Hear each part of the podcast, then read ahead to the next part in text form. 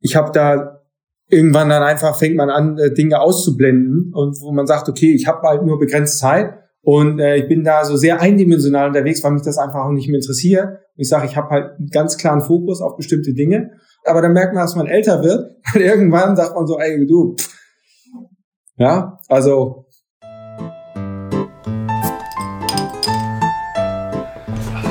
Moin Arne. Moin und Salü. Wir treffen Unternehmen und Menschen mit inspirierenden Karrierewegen, wollen mit und von ihnen lernen und uns mit Persönlichkeit und Zukunft befassen.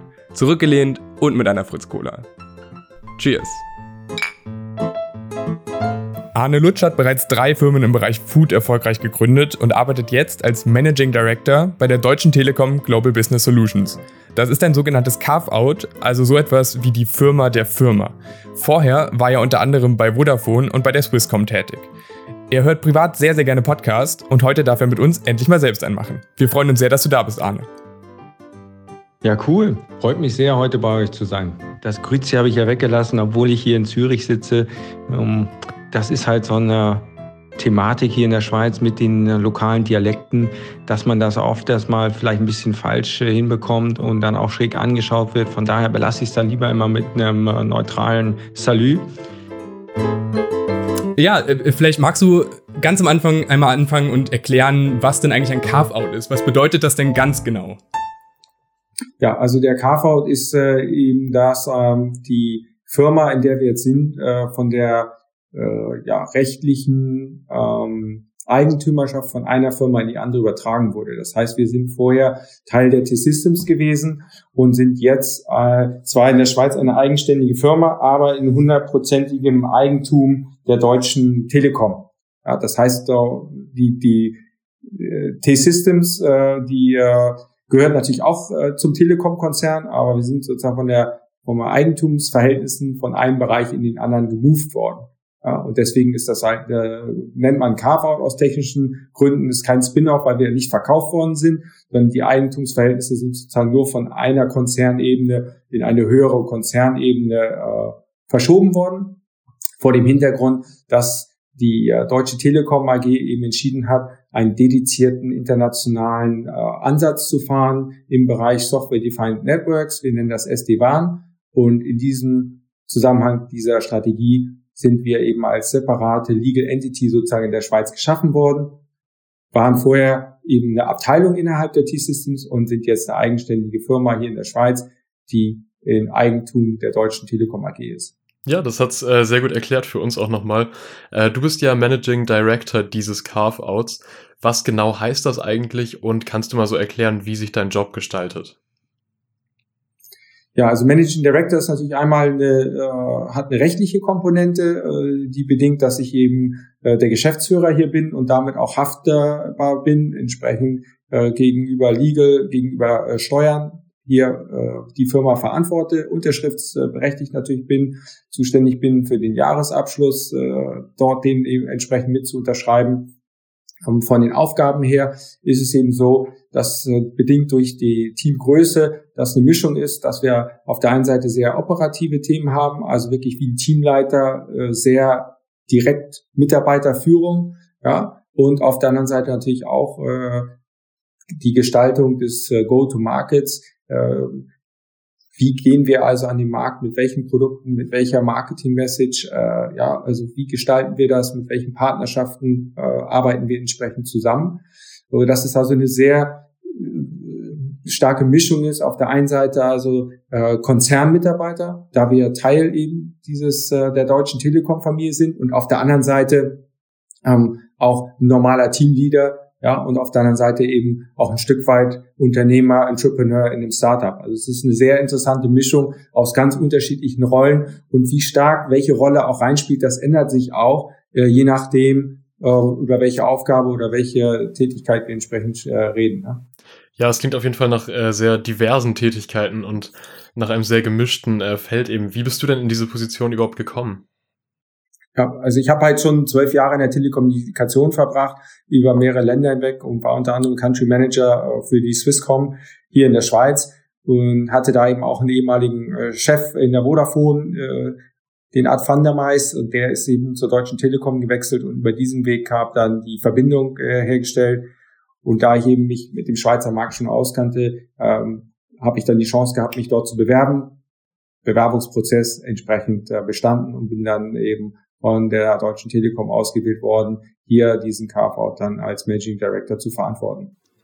Jetzt haben wir von Martin, von ähm, einem unserer Mitglieder bei Hanseatic Consulting, der jetzt derzeit ein Praktikum bei dir absolviert, ähm, so ein paar Insider über dich gehört. Und zwar wissen wir, dass du ja. ähm, sehr, sehr, viel Wert auch auf Genuss legst. Das ist dir ein sehr wichtiges Thema. Da wird auch mal eine gute Flasche Wein rausgeholt. Du kennst dich auch sehr aus, was das Thema angeht. Ähm, und ja, Telekommunikation war nicht dein allererstes Thema, sondern du hast vorher ähm, ja drei Firmen gegründet im Bereich Food. Magst du da einmal kurz drauf eingehen, sagen, was das grob ist, was du da gemacht hast? Ähm, und warum du jetzt den Schwenk dann doch zur Telekommunikation und zu deiner jetzigen Position ähm, ja gemacht hast. Ja, also der äh, die äh, Selbstständigkeit im Food-Bereich war eigentlich ein Schwenk. Ich war vorher immer schon in der in der IT äh, unterwegs, Unternehmensberatung und habe dann äh, mit in jungen Jahren nach dem Studium die Idee gehabt, äh, Ansätze aus der IT eben in die Foodbranche mit reinzunehmen, äh, ganz konkret äh, in die äh, Fleischproduktion für Gastronomie, für Einzelhandel und das verbunden mit der damaligen Expansion von Osteuropa, dort also entsprechende Standortvorteile zu nutzen.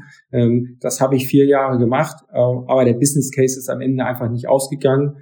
Und natürlich auch das äh, enorme finanzielle Risiko, was man trägt, ja, selbst wenn man eine GmbH hat, ist es in solchen Ländern so, dass es immer eine sogenannte Durchgriffshaftung gibt für einen äh, Gesellschafter oder für den Eigentümer. Und da habe ich dann relativ schnell für mich erkannt, nach vier Jahren, dass das Verhältnis zwischen Risiko und Ertragspotenzial einfach nicht passt und äh, gesagt, okay, better to call it a day, war eine super Erfahrung, äh, von der ich heute auch noch viel profitiere und bin dann sozusagen wieder in die Corporate-Welt zurückgegangen äh, zu Vodafone 2007 um dort äh, dann wieder dort meinen Weg äh, entsprechend zu gehen.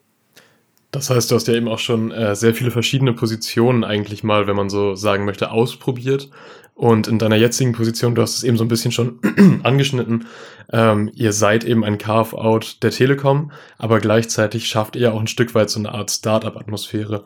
Wie, wie genau kriegt man das hin? Diesen Spagat, ein Carve-out eines Konzerns zu sein, also ja eben eher Konzernarbeit zu haben und trotzdem so eine New Work-Atmosphäre zu vermitteln. Ja, also eben zusammengefasst würde ich mal sagen, so viel Konzern wie nötig und äh, so viel Startup wie möglich. An dieser Stelle möchte ich einmal kurz unterbrechen. Arne wird in den Antworten auf die nächsten zwei bis drei Fragen sehr viele englische Begriffe und sehr viele Business-Begriffe verwenden. Das ist vor allem der Tatsache geschuldet, dass Arne bisher sehr international unterwegs war und sich auch viele Begriffe nur schwer bis gar nicht ins Deutsche übersetzen lassen. Jetzt viel Spaß beim Weiterhören. Ja, das heißt, wenn wir auch überlegen im Zusammenhang mit dem Wettbewerb im Markt, äh, dann möchten wir natürlich ein Maximum an Agilität und Flexibilität äh, bringen, damit wir eben dort das als Unique Selling Proposition, als USP äh, uns damit am Markt positionieren können. Aber auf der anderen Seite ähm, haben wir natürlich auch gewisse Rechte und Pflichten innerhalb des Konzerns, dass wir auch dort als Teamplayer unterwegs sind, auch uns einbringen müssen in die Vorgaben und in die Zusammenarbeit äh, mit dem Konzern. Ja. Wir haben das Riesenglück, einen tollen Chef zu haben in Bonn. Ja. Und in, dem wollen wir natürlich auch nach Bestmöglichkeit unterstützen mit seinen Ansätzen, seinen äh, Programmen, seinen Ideen. Und das ist eben immer eine Balance und die gilt es eben immer wieder auch neu auszuloten. Das gibt also keinen jetzt fixen Pfad, sondern es gibt dann ganz, ganz viele kleine Entscheidungen im Laufe des, Tages, der Woche, des Monats, des Quartals, wo man dann immer auch entscheiden muss, okay, äh, welche Prioritäten gibt es. Und dann auf der anderen Seite gibt es natürlich auch Verträge mit den Kunden. Wenn wir mal die Marktseite sehen, wo wir bestimmte Service-Level-Agreements haben, also einfach vertragliche äh, Vereinbarungen, die wir natürlich auch einhalten müssen. So, und da äh, fängt man also nicht mit einem weißen Blatt Papier an, sondern äh, da gibt's eben dann von vornherein gewisse Rahmenbedingungen, die vorgegeben sind. Ne? Kannst du vielleicht beschreiben, wie du in dieser Konzernstruktur, wie man sich davon konkret lösen kann? Also so ein, zwei Beispiele vielleicht, die du von, ähm, ja, von, von der Telekom direkt mitbekommen hast, von denen du dich aber gerne lösen möchtest, von den Strukturen? Hast du da konkrete Beispiele für uns? Ja, also ganz konkret natürlich die Kommunikation. Man entscheidet ja selber, wie viel E-Mail man macht und wie viel PowerPoint. Und ich habe bei meiner initialen Vorstellung hier im Team ähm, mich äh, vorne hingestellt und gesagt, Leute, ich freue mich super auf die Zusammenarbeit. Ich bin immer da, möchte in die Themen rein aber ich mache kein E-Mail und kein PowerPoint. So. Jetzt muss ich das ein bisschen revidieren, weil ich natürlich manchmal schon auch E-Mail machen muss. Das ist einfach Teil der Konzernkommunikation. Und wenn wir heute so einen Workshop haben, braucht es auch PowerPoint, damit wir einfach gewisse Sachen diskutieren können. Aber ich nutze das eben nicht in der täglichen Abstimmung mit dem Team. Ja, und von daher ist das halt äh, wirklich äh, eine andere Art des Arbeitens, dass ich jetzt nicht irgendwie E-Mails an die Mitarbeiter schreibe und dort Anweisungen gebe, sondern wir uns direkt austauschen. Und das macht halt einen riesen Unterschied aus vom Mindset her. So, das andere natürlich auch in der Steuerung, wenn es darum geht, mach, wie oft spreche ich jetzt mit den Mitarbeitern in einem formalen Rahmen? Es gibt ja im Konzern sogenannte Reviews, Performance-Dialoge mit den Mitarbeitern, wo man direkt über die Leistung redet. So. Und das äh, gibt es natürlich auch da wieder Konzernvorgaben, aber das machen wir halt nur minimal, weil bei uns der tägliche Dialog in unserer Mission, in den Doings, in den äh, sozusagen äh, Zielen, die wir äh, uns setzen, in der Woche, im Monat, ne? also die verschiedenen, und noch nicht mal Ziele, ich würde eher sagen, sogar Objectives nennen wir das ja, dass wir über die reden und nicht darüber, Mensch, macht der Mitarbeiter jetzt, äh, hat er einen guten Job gemacht oder nicht, sondern es geht darum, okay, wie können wir diesen Kunden gewinnen? Wie können wir dieses Projekt jetzt schnell onboarden? Also das ergibt sich einfach, wir haben natürlich eine Mission, äh, die wir auch entwickelt haben jetzt hier, wo wir hinwollen die nächsten drei Jahre. Und die Arbeit, die wir eben machen und der Dialog, das ergibt sich dann daraus. Und da brauche ich nicht mit dem Mitarbeiter nochmal separat reden, ob man einen guten Job gemacht hat. Denn wir sind hier in der Mission, dass wir also ein äh, Break-Even erreichen wollen nächstes Jahr als Firma. So, und das, alles, was wir tun, zahlt idealerweise darauf ein. Und der Dialog mit dem Mitarbeiter geht dann darüber, okay, brauchst du noch mehr Unterstützung? Ist alles okay? Sind wir da on track? Oder brauchst du irgendwo mehr Hilfe? Oder müssen wir da was anderes machen? Und daraus, das ist eigentlich äh, Hauptinhalt der Diskussion da miteinander. Und da geht es dann nicht darum, wie man irgendwie zu tracken und zu measuren, weil ich halt auch glaube, dass äh, die Leute, wenn sie motiviert sind, ähm, dann brauchen sie, brauchen sie nicht noch irgendeine Kontrolle in dem Sinne. Ja, absolut.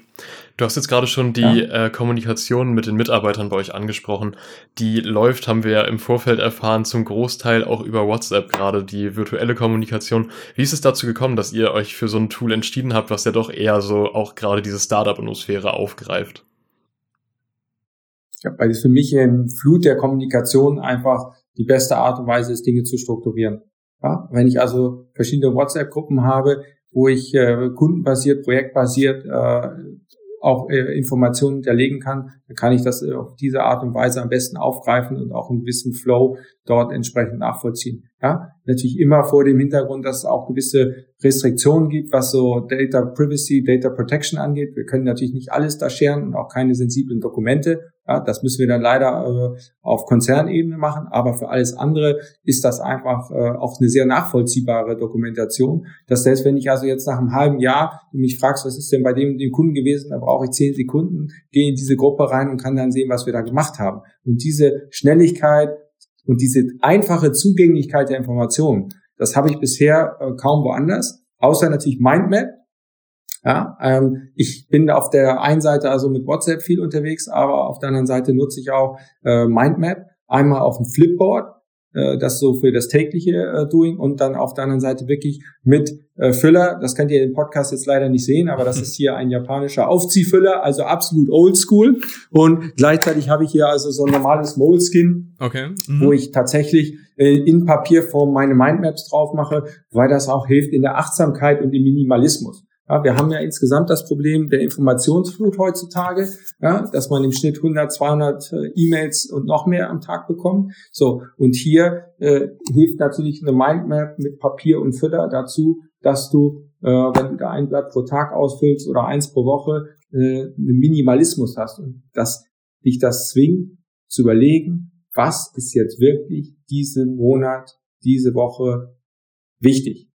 Worauf will ich mich konzentrieren? Ja, weil am Ende des Tages ist E-Mail natürlich auch, hat eine gewisse Funktion in der Kommunikation im Konzern. Ja, ich will jetzt gar nicht E-Mail irgendwie hier dissen oder so, aber ich erinnere mich ja nicht am Ende des Jahres, wie viel tausend E-Mails ich gemacht habe, sondern das ist halt so ein, so ein Basic, so ein Necessary, aber eben nicht mehr. Und Mindmap hilft mir da super auch äh, so einen Gesamtüberblick zum Beispiel über das Quartal und äh, über die Jahresziele zu haben. Und wie machst du denn für dich persönlich jetzt deinen Zeitplan? Hast du einen ganz durchgetakteten Kalender oder ähm, wie, wie sieht dein, dein Zeitmanagement aus bei dir? Ja, es ist natürlich einiges auch fremdgesteuert. Also man kann ähm, die Planung nur bis zu einem gewissen Punkt machen. Es ergibt sich eben vieles daraus, dass wir äh, einfach auch Anforderungen aus dem Kundenprojekt haben, Anforderungen aus der Organisation, äh, wo dann Termine vorgegeben werden, äh, wo es auch feste Termine gibt, äh, die es auch braucht, damit man mit den Kollegen auch zusammenkommt und den Austausch äh, über Länderebene zum Beispiel macht. Ja, das geht dann natürlich nicht so ad hoc, sondern dafür braucht es halt eine Struktur und diese Termine werden dann auch im Voraus vorgegeben und da äh, ergibt sich sehr, sehr viel. Gleichzeitig ist es halt auch wichtig, für mich im Laufe des Tages auch äh, Freiräume, wenn möglich, zu lassen, um eben diesen Austausch, Dialog und äh, unvorhergesehene Dinge dann eben auch äh, schnell äh, angehen zu können. Das nützt mir nichts, wenn ich jetzt die Woche komplett voll plane und das ist für mich super optimal und ich dann aber nicht mehr für mein Team oder auch meine Kollegen in den anderen Ländern überhaupt nicht mehr verfügbar bin. Ja, also die eigene Effizienz äh, ständig zu optimieren hat da auch gewisse Grenzen. Ich muss auch Freiräume da lassen, Freiräume ermöglichen, damit wir eben auch mal einen spontanen Austausch haben.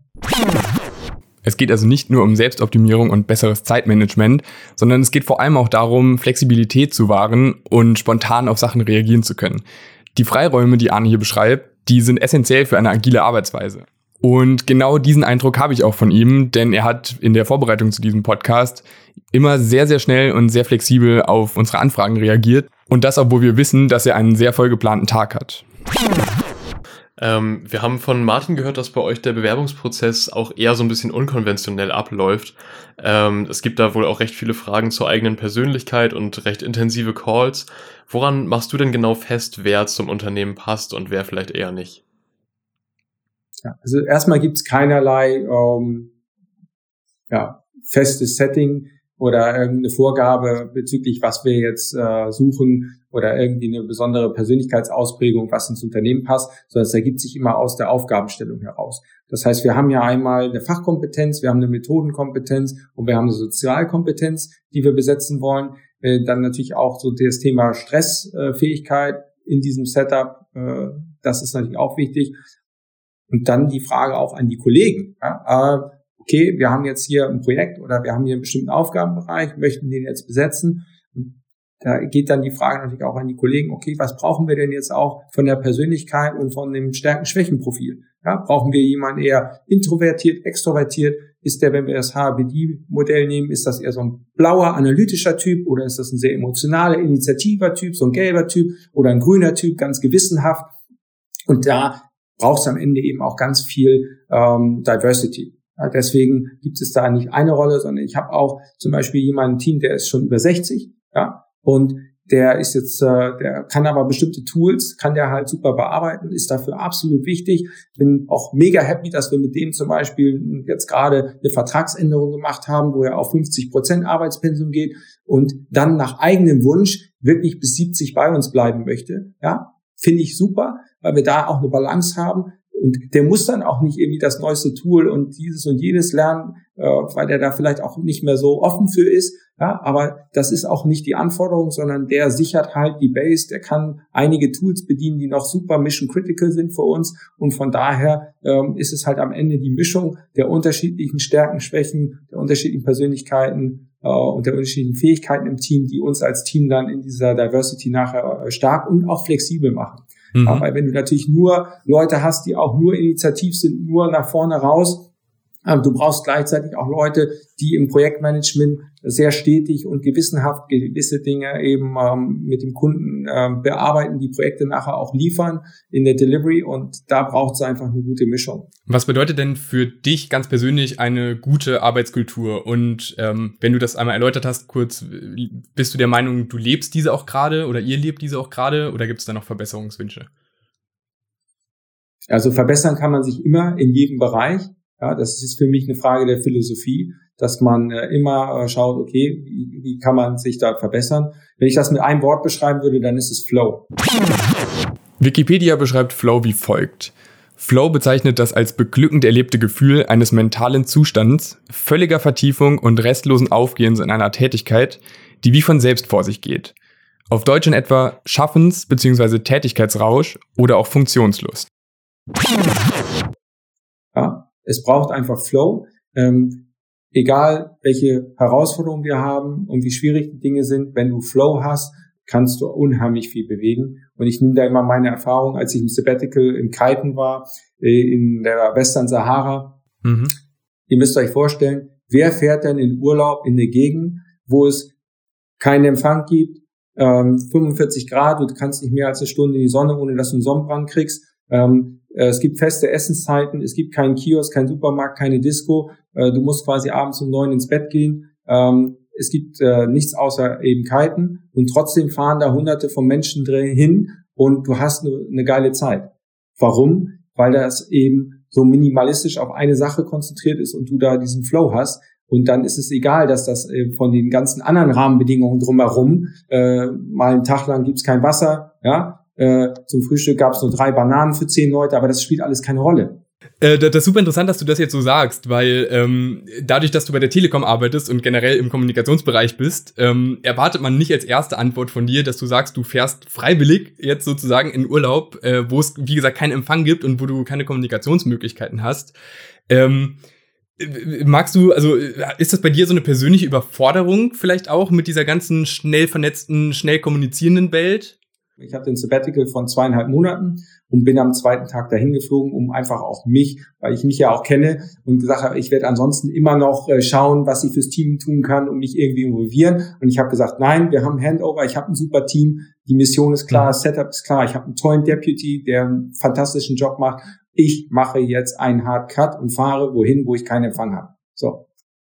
Und was hast du da gelernt? Was hast du da mitgenommen für dich? Dass es unheimlich befreiend ist, dann loszulassen und eben dann auch nachher zurückzukommen und zu akzeptieren, dass sich die Dinge eben auch so weiterentwickeln, wie sie ohne dass man selber da die Mitwirkung hat, dass man also auch loslassen muss. Und das hilft mir diese Erfahrung jetzt auch, wenn es darum geht, äh, Vertrauen und, äh, und hohen Freiheitsgrad an die einzelnen Mitarbeiter zu geben. Das ist natürlich auch eine tolle Erfahrung, einfach, die man mal machen kann. Aber ähm, zweieinhalb Monate hattest du gesagt, war dein Sabbatical. Wie kriegst du es so in deinem normalen Alltag hin, dich mal so richtig zu entspannen von der Arbeit? Was machst du dafür? Ja, also ich bin da so ein großer Fan von äh, Sachen im Blog machen. Das heißt, ich versuche gar nicht jetzt äh, in der normalen Woche im Monat äh, da jetzt äh, so stark auf die Work-Life-Balance äh, zu achten, sondern ich schaue halt äh, eher danach, dass ich dann, wenn wir erfolgreich unterwegs sind, in zweieinhalb Jahren oder drei Jahren dann wieder ein Sabbatical mache. Ja? Ich habe irgendwann aufgehört, in der, in der Konzernwelt, in, in Vodafone, in Urlaub zu gehen für eine Woche. Und das erste, was ich mache, wenn ich aus dem Flieger komme, ist einen dringenden Anruf annehmen, äh, um mich äh, um irgendwas zu kümmern. Ja? Weil es immer auch ein Dilemma ist, wenn ich Verantwortung übernehme, dann möchte ich natürlich auch dieser Verantwortung gerecht werden. So. Und wenn ich jetzt im Urlaub bin, und wir haben eine Kundeneskalation oder einen dringenden Kundenwunsch, dann möchten wir natürlich auch im Sinne der Firma, möchte ich halt äh, dem nachkommen und sagen, okay, da ist es dann schwer, äh, nur für eine Woche da eine Urlaubsvertretung einzurichten. Ja? Und wenn ich dann nachher zurückkomme und ich habe sogar mehr Arbeit als vorher, dann ist das ist der Urlaub für mich äh, keine Entlastung. Und da habe ich irgendwann gesagt, okay, ich höre mal auf, jetzt so zu tun, als wenn ich Urlaub mache, sondern dann mache ich das lieber im Blog. Und wenn ich dann Urlaub mache, dann mache ich es richtig. Und ich meine, das muss natürlich auch mal zum äh, Lebensmodell passen und ob man Kinder hat und so weiter. Äh, aber für mich ist das einfach eine gute Balance, die ich jetzt gefunden habe. Ähm, klar, Weihnachten jetzt zum Beispiel ist auch eine Zeit, wo ich dem Team vorgegeben habe, jetzt auch schon ein Outlook vom 18. Dezember ähm, bis äh, zum 3. Januar ganz konkret reingeschrieben, ich möchte, dass wir diese Zeit uns frei halten, dort bitte nicht noch extra Workshops oder sonstige Termine einplanen. Ja, klar brauchen wir eine gewisse Mindestbesetzung, um äh, unser, unser Geschäft äh, aufrechtzuerhalten über die Feiertage, aber auch ganz bewusst sich bei ähm, Datum zu setzen, sagen, okay, wir wollen hier richtig hart arbeiten, wir wollen was geil rocken, aber am 18. Dezember machen wir eine Pause und tanken auf, tanken Energie, sammeln Kraft für das nächste Jahr. Aber es ist ja Marathon und kein Sprint, den wir hier machen. Und von da bei aller Energie und Ehrgeiz muss man eben auch mal äh, das planen und ganz bewusst sagen, okay, da machen wir einen Hardcut. Ähm, einmal möchte ich noch so ein ganz kleines bisschen zurückrudern auf die äh, Urlaubszeit, die du gerade angesprochen hast. Du ähm, hast ja nochmal gesagt, dass du, dass es dir wichtig ist, auch mal nicht erreichbar zu sein und wirklich so einen, so einen harten Cut zu haben, wo du absolut nur dein Urlaub hast und nichts mehr, was äh, mit irgendwie Arbeit in Relation steht, machen möchtest. Ähm, jetzt ist natürlich die Aufgabe der Telekom vor allem, die ganze Welt oder viele Teile der Welt zu vernetzen, ähm, dass es überall, wenn es geht, Handyempfang gibt, auch guten Handyempfang. Ähm, es gibt ja den, äh, hattest du einleitend schon gesagt, den Begriff WAN, das ähm, Wide Area Network. Ähm, wie stehst du, das sind jetzt zwei Fragen in ein so ein bisschen, ich hoffe, du kannst vielleicht beide trotzdem beantworten. Ähm, wie stehst du zum einen zu dieser komplett globalen Vernetzung? Denkst du, das ist wichtig und notwendig oder sollte es deiner Meinung nach auch so, ja, so Schutzzonen geben, so Rückziehzonen, wo man, wo man vielleicht auch wirklich gar keinen Empfang einfach hat und die Möglichkeit einfach nicht besteht? Ähm, und magst du in dem Zusammenhang, das ist jetzt der zweite Teil der Frage, einmal vielleicht wirklich für, für ein Kind, für uns vielleicht, die, die keine Ahnung von der Materie er haben, erklären, ähm, was Wahn denn eigentlich bedeutet genau? Okay, ja, also zu der ersten Frage. Ähm, das ist ja schon fast philosophisch. Aber auf der einen Seite ähm, schafft es halt unheimlich viele äh, Möglichkeiten, auch das Thema Chancengleichheit äh, in Entwicklungsländern ähm, ist halt ein Riesenthema, wenn Leute keinen gleichen Zugang haben äh, zu, zum Netz und zum Internet. Ja. Ähm, ich nehme mal nur ein Projekt, was wir jetzt machen wollten im Bereich äh, Grafikdesign, wo wir einen kleinen Wettbewerb machen wollten in Senegal, um dort auch einfach äh, lokal äh, Studenten zu unterstützen. Und was jetzt nicht durchführbar war, weil diejenigen keinen ansprechenden Internetzugang hatten. Ja, so. Und zum Wide Area Network, das vielleicht mal für, äh, für Nicht-IT-Leute erklärt, wenn wir also jetzt unseren, äh, man hat seinen DSL-Zugang, ja, und hat dort einen lokalen Provider, ob jetzt die Versatel, eine Telekom oder eine Vodafone, und du gehst jetzt auf irgendeine Internetseite, die in den USA gehostet wird, dann muss dein Traffic ja irgendwie dahin, ja. Und wie das dann also im, im äh, internationalen Setup funktioniert ist, das ist also dann äh, so ein, wir nennen das Underlay, also das, es gibt halt irgendwo ein Unterseekabel, ja, und das verbindet halt die Kontinente entsprechend miteinander. So, und dann gibt's dann halt so ein, äh, so ein Second Level, Second Level Layer, nennen wir das. Und da drauf sitzen dann nachher die lokalen Operator in, in den USA, wo dann dein Server steht, auf den du gerade zugreifst mit deiner Webpage. Das heißt, das ist im Prinzip, das WAN ist das Netz der Netze, was also die ganzen nationalen, lokalen Netze miteinander verbindet ja, und entsprechend dort äh, ja einfach diese weltweite äh, Kommunikation ermöglicht. Also es ist was, was man nicht sieht, was aber für jeden äh, absolut relevant ist und auch dafür sorgt, dass wir jetzt gerade hier miteinander in einer guten Qualität telefonieren können. Was ich jetzt ähm, ja. ganz spannend war, ohne jetzt ähm, kritisch zu sein, äh, war, dass du gesagt hast, dass es äh, in Entwicklungsländern zum Beispiel oft Teile gibt, die noch nicht gut vernetzt sind. Ähm, jetzt habe ich aber die eigene Erfahrung auch, dass ich mit dem Zug irgendwo durch die Gegend fahre und auch hier in Deutschland, ich meine, du sitzt jetzt in der Schweiz, aber auch hier in Deutschland äh, teilweise keinen Empfang habe. Ähm, äh, wie kann man da noch weiter arbeiten? Was, was gibt's da noch für Aufholmöglichkeiten vielleicht im Vergleich zu anderen Ländern, wo das vielleicht ein bisschen besser klappt mit dem, mit dem Netz ab und zu? Das ist halt eine sehr politische Frage. Es hat was mit Raum, Ordnungs äh, Raumplanungsfeststellungsverfahren zu tun. Ja, also da sind sicherlich andere äh, besser in, in diesem Thema drin, weil das viel auch mit Wirtschaftspolitik, Standortpolitik zu tun hat. Also das würde ich mir nicht anmaßen, da für Deutschland einen Plan zu entwerfen. Ja, weil es, äh, wir sehen das in der Schweiz, wo wir halt natürlich ein wesentlich höheres Preisniveau haben. Wir haben hier ein quasi Monopolisten im Connectivity-Bereich mit der Swisscom, die 83 Prozent Marktanteil hat im Enterprise äh. Und das hat aber alles eben seine Vor- und Nachteile. Und das aber zu beurteilen jetzt im, im Verhältnis zu Deutschland, ähm, würde ich mir jetzt nicht anmaßen. Man könnte aber natürlich überlegen, also eine Sache ist natürlich immer die, äh, wie weit bringt Wettbewerb auch eben höhere Qualität, aber es ist wieder so eine Grundsatzfrage. Ja, wenn du dir anschaust, äh, bei Utilities, dein Wasserstromanschluss, hast du ja eben auch nur einen. Also Thema freier Netzzugang. Auf der anderen Seite sind es privatwirtschaftliche Unternehmen, die das eben machen und es braucht eben hohe Investitionen. Wenn ich dann auf der anderen Seite eben auch Lizenzen und solche Sachen äh, verkaufe als Staat, äh, dann fehlt das Geld wiederum in der Investition. Also es ist ein schwieriges Thema und äh, ja, Deutschland ist da auf jeden Fall nicht so weit vorne äh, und äh, ich drücke da auch immer meinen Kollegen die Daumen, die dann im Homeoffice sitzen. Ähm, aber ich weiß, dass die Telekom da auch einen Plan hat, da deutlich äh, stärker noch äh, den Netzausbau zu forcieren. Und äh, hoffentlich äh, sind wir da äh, als Deutschland bald wieder vorne im Ranking weltweit. Ich würde gerne nochmal einen Sprung machen, um mal von dem komplexen und mhm. politischen mhm. Thema wegzukommen. Ähm, was gefällt dir an deinem Job eigentlich? Das äh, Dinge zu gestalten mit, mein, mit meinen äh, fantastischen Kollegen zusammen, äh, eben Dinge umzusetzen. Alles klar. Wir haben von Martin jetzt erfahren auch, dass ähm, du ihn tatsächlich über LinkedIn angeschrieben hast. Warum rekrutierst du über LinkedIn? Ist die äh, einfachste Möglichkeit für mich, äh, aus einem großen Datenpool schnell äh, mit verschiedenen Parametern auf eine Anzahl an Kandidaten äh, die Suche runterzubrechen, die ich dann direkt kontaktieren kann. Du hast jetzt mit Martin jemanden engagiert, der eben schon länger bei Hanserte Consulting ist, also eben bei einer studentischen Unternehmensberatung. Und Martin hat erzählt, er war äh, ganz belustigt, er hat dann da jemanden getroffen bei dir, der auch von einer anderen studentischen Unternehmensberatung kommt. Ist das bei dir so ein bisschen das äh, Schema? Also wählst du gern Leute von so einer Beratung aus oder war das jetzt einfach nur zufällig? Nein, das ist natürlich äh, absolut äh, kein Zufall. Äh, im Ra ich habe einfach überlegt, okay, wie kann ich jetzt Studenten finden, die schon ein hohes Commitment gezeigt haben, die sehr engagiert sind. So. Und für uns ist natürlich bei der Einstellung eine Sache sehr, sehr wichtig und das ist Proven Track Record. Wenn man jetzt noch studiert, ist das natürlich schwierig.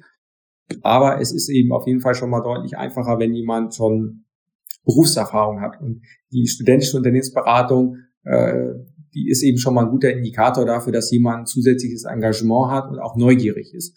Und da habe ich dann einfach mir über LinkedIn einen Sales Navigator oder Recruiter da einen Funnel gebaut mit, ich glaube, es gibt 30 oder 40 Unternehmensberatungen äh, studentischer Art in Deutschland. Und dann habe ich mir da einen Funnel gebaut und dann nach verschiedenen Parametern diesen Funnel eben auf vielleicht 100 oder 200 Kandidaten runtergebrochen, die dann angeschrieben und äh, entsprechend Follow-up dann 10, 20 Telefonate geführt das kann man mit LinkedIn halt wirklich super machen. Vielleicht ist gerade das auch interessant für unsere Zuhörer jetzt. Was ist denn, was sind denn die Parameter, auf die du achtest? Was muss man denn bei einem, bei, bei einem LinkedIn-Profil besonders beachten? Was sind die kritischen Punkte, die man ja bei LinkedIn für dich jetzt Relevanz haben?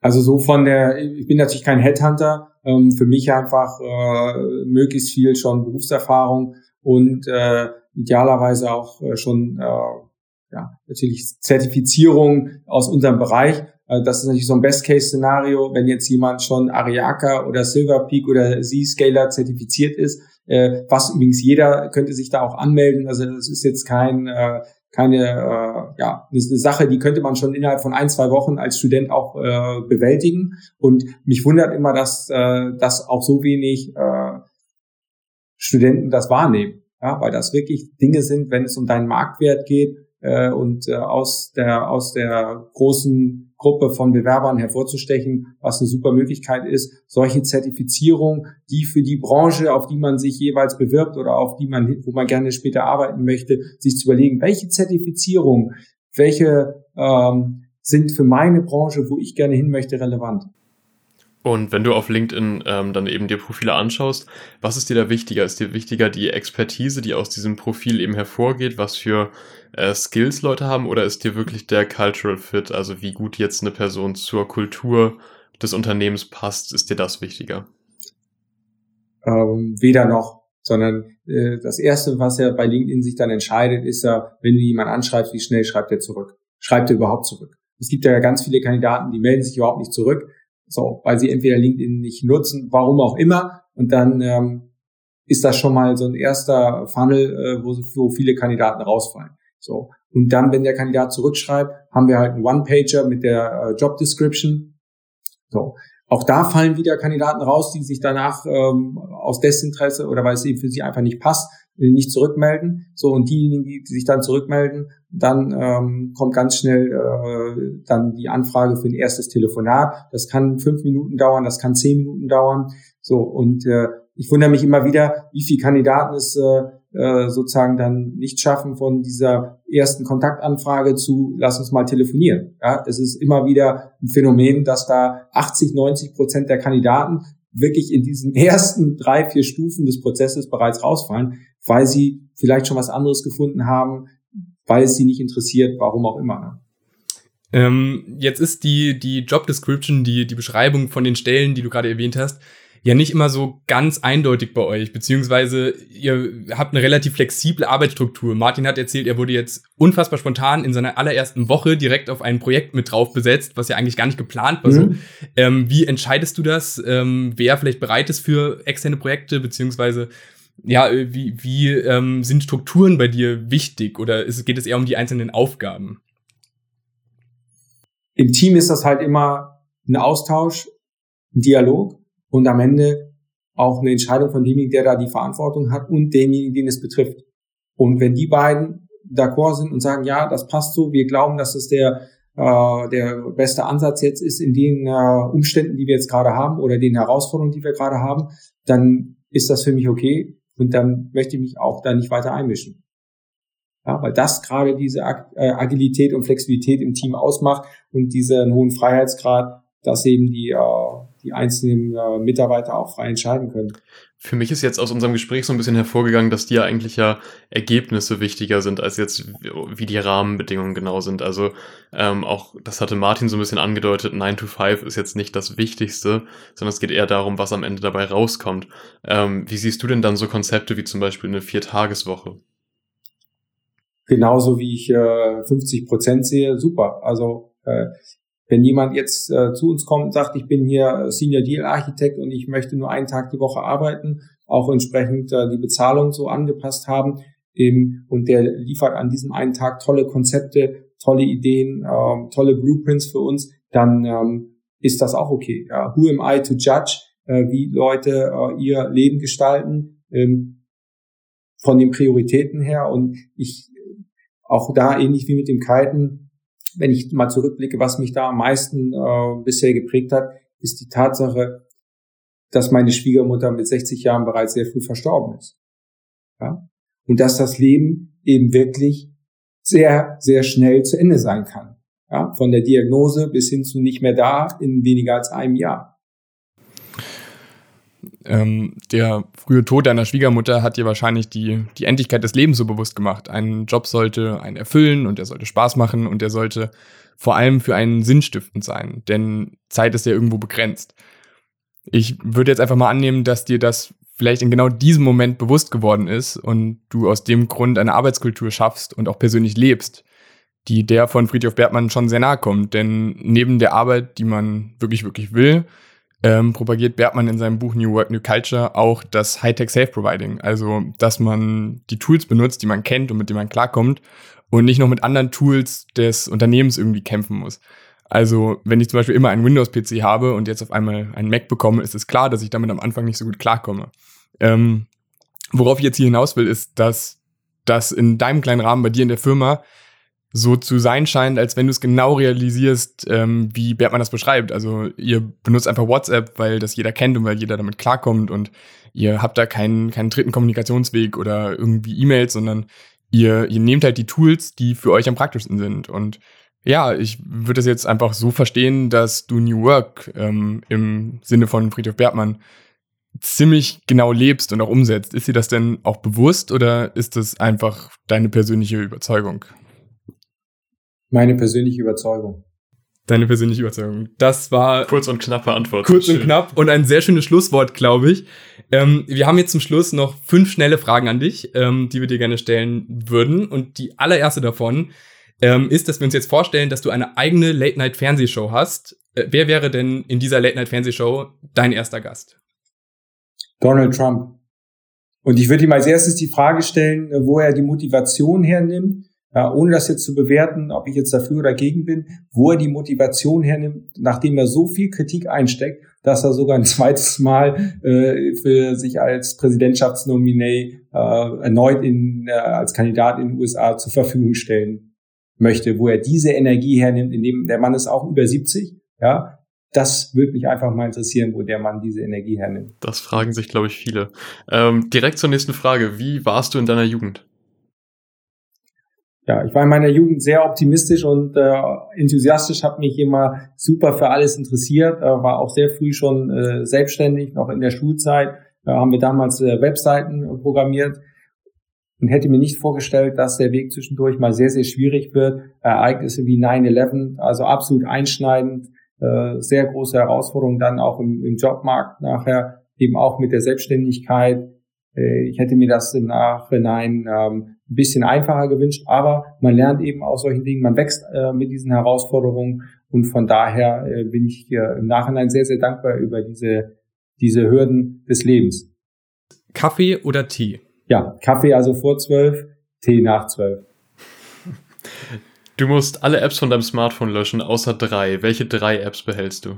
Ja, also WhatsApp ist, glaube ich, jetzt nach unserem Gespräch ein No-Brainer. Uber, damit wir was zu essen bestellen können und äh, uns entsprechend äh, von A nach B kommen. Auch wichtig. Genau, und Flipboard, äh, ohne Nachrichten geht's halt nicht, äh, zwingend notwendig. Die letzte der fünf Fragen. Wir haben jetzt, reine Imagination, einen 30-sekündigen Block vor den 20 Uhr Nachrichten für dich reserviert. Wie möchtest du diesen Block nutzen? Gute Frage. Ähm, für, für eine gemeinnützige Organisation. Ich würde mich für eine gemeinnützige Organisation einsetzen. Welche ähm, würde ich mich jetzt gerade so ad hoc schwer tun, aber ich würde das einer gemeinnützigen Organisation zur Verfügung stellen und mit denen zusammen einen Pitch machen für diese 30 Sekunden. Alles klar. Sehr cool. Dann vielen Dank, dass du heute da warst. Das war ein sehr spannendes und ähm, ja für mich auch inspirierendes Gespräch, ähm, weil das mal ein Einblick war in ein Unternehmen, in eine Struktur, die nicht alltäglich ist, die vielleicht auch nicht jeder kennt, mit äh, WhatsApp-Kommunikation und ziemlich lockerer Atmosphäre, möchte ich jetzt mal so sagen. Vielen Dank fürs Zuhören auf jeden Fall an alle Zuhörer da draußen. Vielen Dank ähm, ja für jeden Like und jeden Kommentar und ähm, ja jede Sternebewertung, die ihr uns bei iTunes da lasst. Ähm, ja, vielen Dank und wir hoffen, dass wir euch beim nächsten Mal wieder hören. Und vielen Dank für deinen Input. Danke euch, hat sehr viel Spaß gemacht. Cheers. Cheers.